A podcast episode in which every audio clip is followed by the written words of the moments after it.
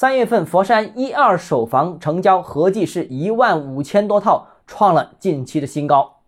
欢迎来到东浩之家买房。三月份呢，佛山新房网签是九千一百二十套，二手房网签是五千六百九十三套。那两个数据都创了近二十个月来的新高。那其中一手住宅成交均价大概是一万八千多块钱一平方米，环比是微涨了百分之三点三一，但整体仍低于去年下半年的平均水平。而总结今年一季度一二手房网签数量达到三万二千七百套，二手房成交更达到了二零二二年以来的新高，一手则排在了近期的第二高。那二零二三年佛山楼市开局表现不错，甚至有点偏热啊。但是另外一方面呢，在三月中的时候呢，我们已经关注到市场开始有一个明显的降温，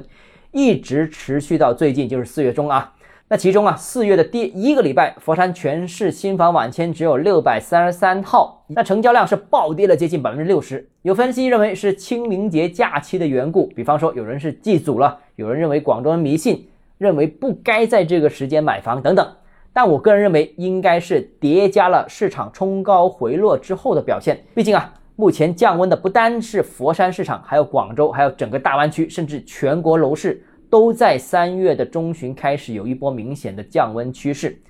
那这轮降温，我之前已经分析过，感兴趣的朋友可以回看之前的视频。那除了房地产市场自身问题外，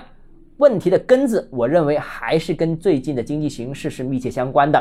在四月十一日公布的统计数据显示，国内 PPI 同比下降了百分之二点五，CPI 同比下降了百分之零点七，经济、物价、商品出厂价格都出现了下行。那似乎有一点点通缩的味道，所以楼市复苏、经济复苏仍然有不确定性、不稳定性，可能需要更多利好政策的支持。好了，今天节目到这里。如果你个人购房有其他疑问，肯想跟我交流的话，欢迎私信我或者添加我个人微信，账号是教买房六个字拼音首字母小写，就是微信号 d h e z j m f。想提高财富管理认知，请关注我，也欢迎评论、点赞、转发。